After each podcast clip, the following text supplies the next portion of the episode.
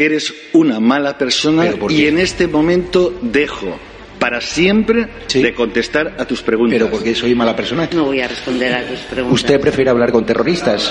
Negre es poco más que una sabandija y un analfabeto. Por preguntarle por la imputación de Mónica Oltra durante 13 veces. ¿Eso es ser mala persona? ¿Preguntarle? ¿Debería Javier Negre estar en la cárcel? No estás acreditado. ¿Tú me quieres echar? Sí, claro. ¿Ah, sí? Sí, sí. ¿Vale?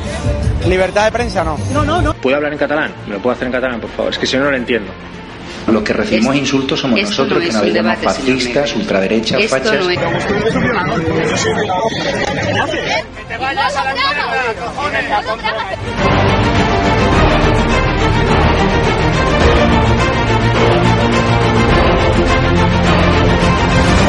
¿Cuánto dinero te da el gobierno español? Dos mil.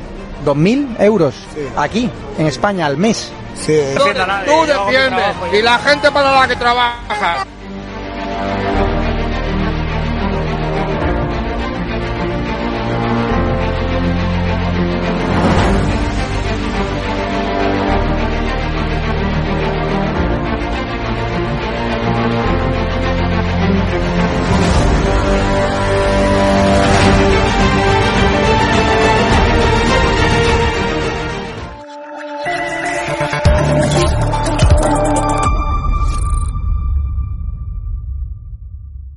Ya que estamos de vacaciones y es tiempo de novelas, pues en el blog vengo hablando también de literatura y entre otras, pues de estas dos novelas que forman la trilogía que he escrito, falta la tercera, como es lógico, y que son tan diferentes. Una se titula Sonaron gritos y golpes a la puerta, eh, de hace ya unos años, pero se puede adquirir en, encargar en librerías o en Amazon.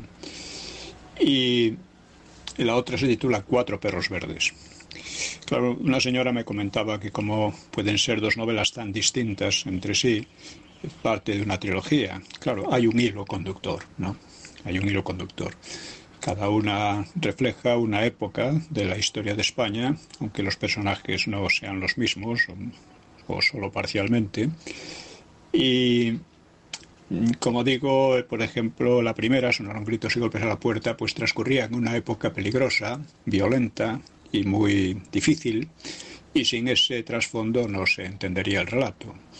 Así que en Cuatro perros verdes, en cambio, eh, lo, he, mm, lo he situado deliberadamente en finales de los años 60, que era una época de paz, de prosperidad creciente y en general de optimismo, aunque en ciertos ambientes se reflejaba la inquietud europea después de la Segunda Guerra Mundial y, la Guerra Fría, y con la Guerra Fría entonces, ¿no? O había una sensación de fracaso histórico europeo, histórico y social, a pesar de la riqueza creciente. Cundían los existencialismos, marxismos, la corrosión de la moral sexual, etcétera, todo lo cual explotaría en el 68 francés, en el mayo francés, que sigue influyendo indudablemente en, la, en las concepciones generales europeas. ¿no?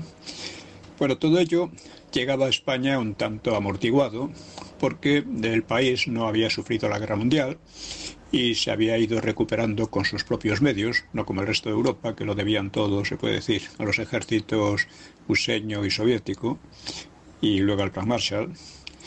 Y es preciso recordar que en 1946, cuando Ortega y Gas- y Gasset volvió del exilio, pues encontró a España, en sus palabras, con una sorprendente, casi indecente salud, en contraste con el resto del continente.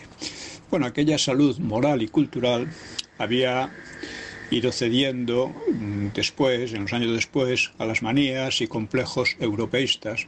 El europeísmo español es un chiste, no, no, no tiene base ninguna. ¿no? Puedo recordar que cuando escribí eh, es, el país más europeísta de Europa y el que menos sabe sobre Europa y el que menos le interesa saber. ¿no? Escribí un libro que es una excepción considerable ¿no?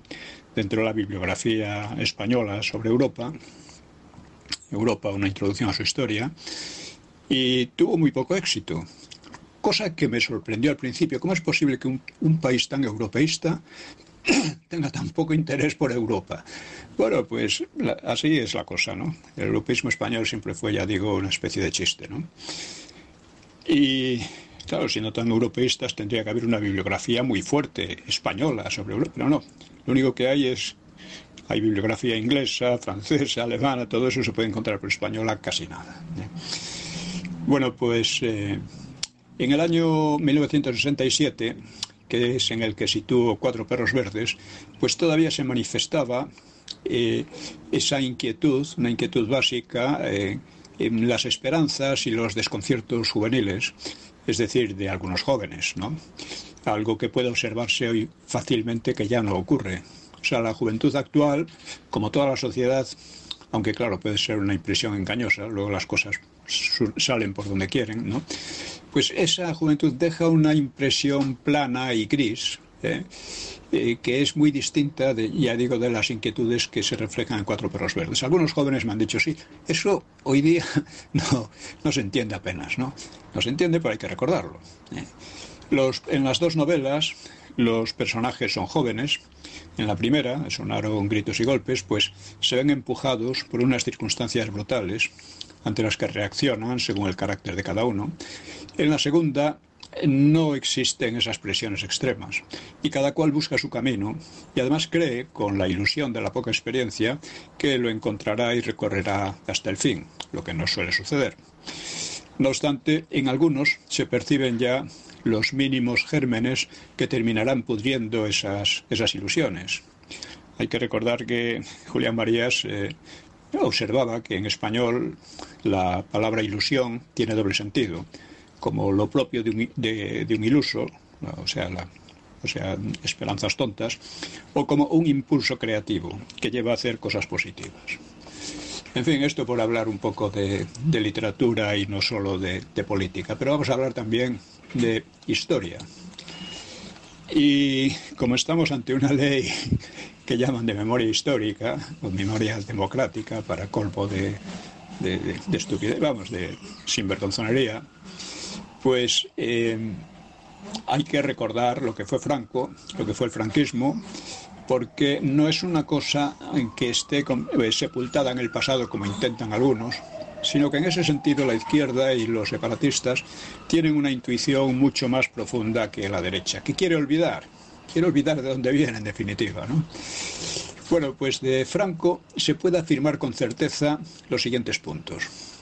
Primero, él se educó civil y militarmente en el régimen liberal de la Restauración, de 1975 a 1923, e hizo una brillante carrera militar en Marruecos. Esto es indudable. ¿eh? Nadie lo puede poner en duda. En 1930 se declaró partidario de una democracia ordenada en contraposición con su hermano Ramón, Ramón Franco, que fue un golpista republicano, que intentó acabar con la monarquía mediante un golpe militar. Él y otros, claro, los del Pacto de San Sebastián. Esto también es indudable. Esto está en una carta que escribió a su hermano Ramón, que tuvo que escapar y, y necesitaba dinero. En tercer lugar, eh, él, aunque estaba muy preocupado por las derivas violentas de una eh, democracia republicana bastante caótica, bueno, muy caótica, pero sin embargo defendió al régimen contra el alzamiento armado del PSOE y de la Esquerra en octubre de 1934 y contribuyó a su derrota. Y no intentó ningún contragolpe. Esto es otra cosa evidente, es así, nadie la puede negar. En cuarto lugar, aunque él tenía preferencias monárquicas, aceptó y respetó la legalidad republicana más que cualquier político, en especial los de izquierda y separatistas, porque estos conspiraron contra la República y realizaron golpes de Estado. Y él no participó en ningún golpe o proyecto de golpe de la derecha, que también los hubo, pero de mucha menor importancia. Quinto, en 1936 no se alzó contra la República, como dicen, sino contra un frente popular que precisamente acababa de destruir la República después de unas elecciones fraudulentas, que eran en sí mismas un golpe de Estado. Y eh, eso lo hicieron además después de haber fracasado en la insurrección del 34. Sexto, mantuvo durante la guerra civil plena independencia política y militar de Hitler y Mussolini, a pesar de que disponía de muy escasos recursos financieros y que tenía que comprar su ayuda a crédito. A pesar de eso, mantuvo una independencia que no mantuvo el Frente Popular frente a Stalin. Séptimo, no perdió ninguna batalla, aunque fracasara inicialmente ante Madrid, y ganó la guerra, partiendo de una inferioridad de recursos que a casi cualquier otro le habría inducido a abandonar ya al principio, retirarse, a tirar la toalla y escapar al exilio. ¿no?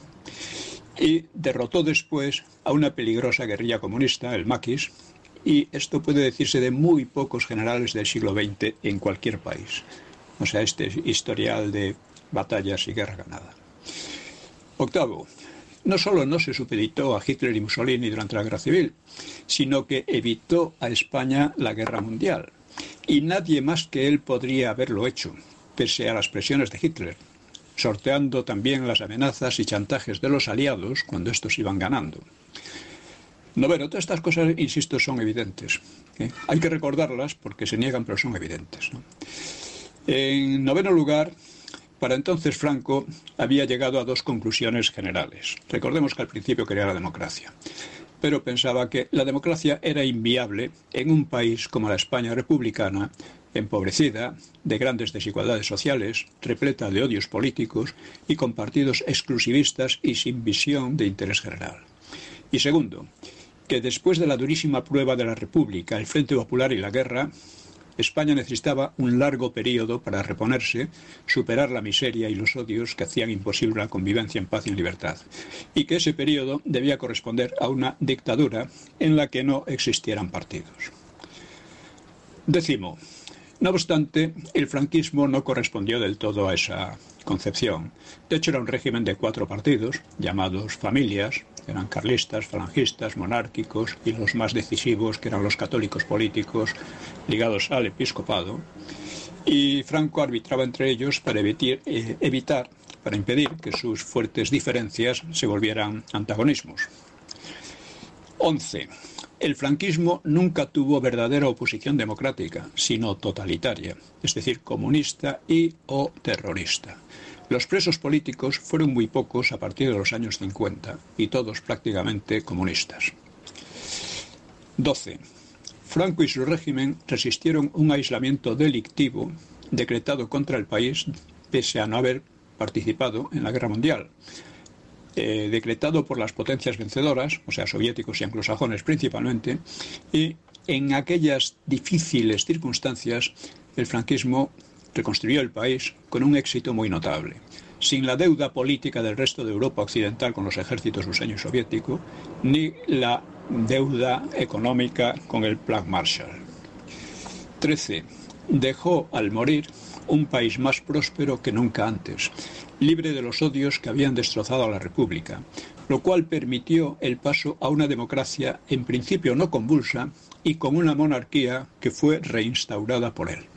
O sea, en resumen, cabe afirmar que durante 40 años venció a todos sus enemigos, interiores y exteriores, a menudo muy poderosos y de gran peligrosidad. Todo esto es la evidencia misma y, sin embargo, por ello mismo resulta inadmisible para quienes se empeñan en derrotarlo por ley varias décadas después de haber fallecido. Y así nos enteran de que fue militarmente inepto o mediocre, un dictador políticamente tan incapaz como brutal, sin verdadera inteligencia, que la, suplía con una astucia aldeana o gallega, como decían, y a pesar de eso, de su poca inteligencia, con esa astucia parece que superaba todos los obstáculos y derrotaba a todos sus adversarios. O sea, ¿cuántos historiadores o pseudohistoriadores trazan semejante retrato? Ahora bien, claro, pintan en él a Franco o se pintan a sí mismos. Un problema particular al, margen del anterior, es el carácter de su régimen. Fue una dictadura, se lo puede conceptuar así, porque careció de elecciones generales de partidos, aunque había elecciones municipales y otras, ¿no? y sindicales y tal, ¿no? pero carecía de elecciones generales. ¿no? también por la restricción de las libertades para los partidos que habían perdido la guerra después de haberla organizado y provocado, ¿eh? y por los poderes excepcionales que asumía el propio Franco. Sin embargo, Hay dictaduras y dictaduras, como hay democracias y democracias. Las democracias no funcionan bien y pueden llegar a autodestruirse en sociedades muy desiguales, pobres y plagadas de partidismos irreconciliables, como fue precisamente la Segunda República. Y en el mundo actual abundan las democracias formales, pero caóticas y corruptas, hacia las cuales viene derivando precisamente la española actual. La dictadura de Franco no fue tiránica, sino fue progresivamente liberalizadora.